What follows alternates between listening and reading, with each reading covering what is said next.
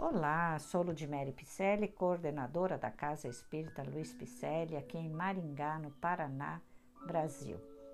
Vamos a mais um capítulo do livro Palavras de Vida Eterna, ditada pelo Espírito Emmanuel através da mediunidade de Francisco Cândido Xavier. O tema de hoje é Em Louvor do Equilíbrio.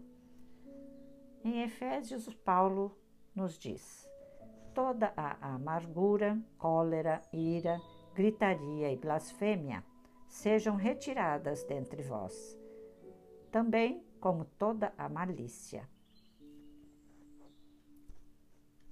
E Emmanuel faz a seguinte reflexão.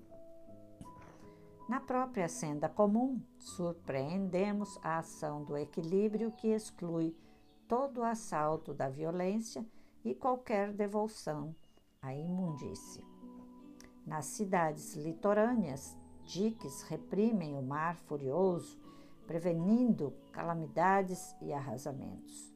Nos grandes edifícios modernos, para-raios seguros coíbem o impacto fulminatório das faíscas elétricas. Desde tempos longevos, esgotos e sólidos extraem detritos do pouso humano, Cada templo doméstico possui sistemas habituais de limpeza. Entretanto, no campo do espírito, o homem desavisado acalenta nas fibras do próprio ser o lodo da maledicência e o lixo da mágoa, libertando os raios da blasfêmia e a onda letal da ira, ferindo os outros e atormentando a si mesmo. Quantas enfermidades nascem dos pântanos da amargura e quantos crimes se configuram no extravasamento da cólera, impossível enumerá-los. Se a mensagem do Evangelho te anuncia as boas novas da redenção, foge assim ao domínio da viciação e da crueldade. À frente da irritação e do desalento, da agressividade da injúria, oferece o dom inefável de tua paz, falando para o bem ou silenciando na grande compreensão, porque em ti, que guardas o nome do Cristo, empenhado na tua própria vida, o reino do amor que deve começar. Em louvor do equilíbrio. Esse é o nosso caminho o equilíbrio para o nosso espírito, o equilíbrio para as nossas ações, equilíbrio na natureza. Temos que ter esse equilíbrio. É natural para o ser humano. Só que a nossa própria mente é que faz com que isso fique assim. Busquemos mais conhecimentos para que possamos tomar atitudes que nos levem a esse equilíbrio a essa homeostase, tanto interna quanto externa, tanto no nosso organismo quanto no nosso lar, no nosso trabalho, junto aos nossos familiares. Né? Por isso é importante estudar e estamos nos empenhando em fazer essas leituras justamente para que a gente possa entender melhor o Espiritismo Redivivo, que foi ditado pelos espíritos de escola e codificado por Allan Kardec. Né?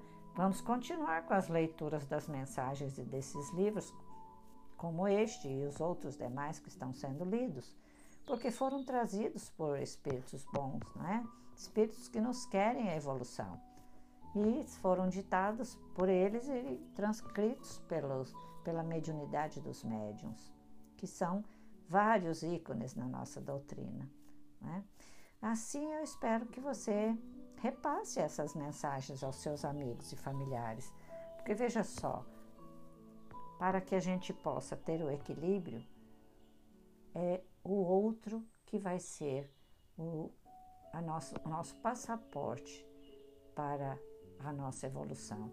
Então, busquemos a caridade para o outro, um olhar para o outro, para a necessidade alheia, para que o nosso equilíbrio se faça maior repasse esse podcast.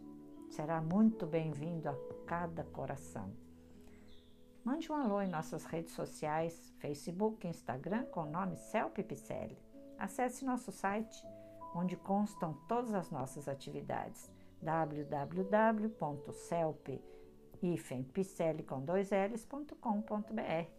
Te convido desde já a comparecer todas as sextas-feiras, às 20 horas e 30 minutos, aqui do Brasil, a assistir as nossas lives que estão sendo transmitidas pelo Facebook Celp Picelli e pelo YouTube.